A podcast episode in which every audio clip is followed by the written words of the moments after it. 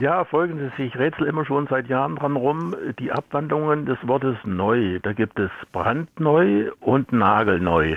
Also bei brandneu habe ich die Idee, könnte Brand aus dem äh, Englischen kommen, Marke, aber nagelneu. Und ob es da Unterschiede gibt zu den äh, Bedeutungen da, Brand und nagelneu? Herr Essig? Also die Sache mit dem Brand ist natürlich eine schöne Idee mit der Marke also, aber nein, also Sie kennen aber wahrscheinlich sogar noch die Steigerung Funkelnagelneu. Und äh, wenn Sie einen Nagel gemacht haben, hoffentlich Nagel, Nägel mit Köpfen, dann ist das nämlich ein guter, ein richtiger Eisennagel und kein Notnagel, wie die Holznägel waren. Mhm. Dann kam der aus dem Brand des Schmiedefeuers und dann war er funkelnd neu.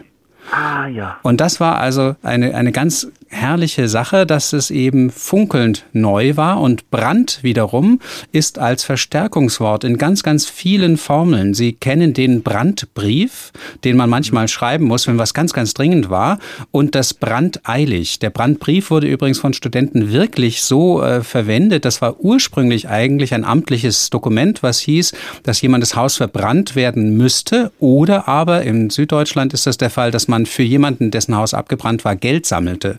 Aber Brandbriefe, also ein dringender Brief und Studenten haben tatsächlich an Bettelbriefe an die Eltern dann so die Ecken angekokelt.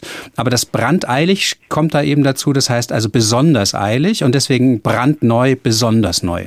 Also beide Sachen sind eine Art Verstärkung von neu. Ja, beim Funkelnagel neu kommt wirklich aber noch dazu, dass dieser frisch äh, geschmiedete äh, Nagel tatsächlich auch diesen Glanz des Neuen hat. Mhm. Und daher also eine, eine ganz besondere, schöne, neue äh, Gestalt auch zeigt.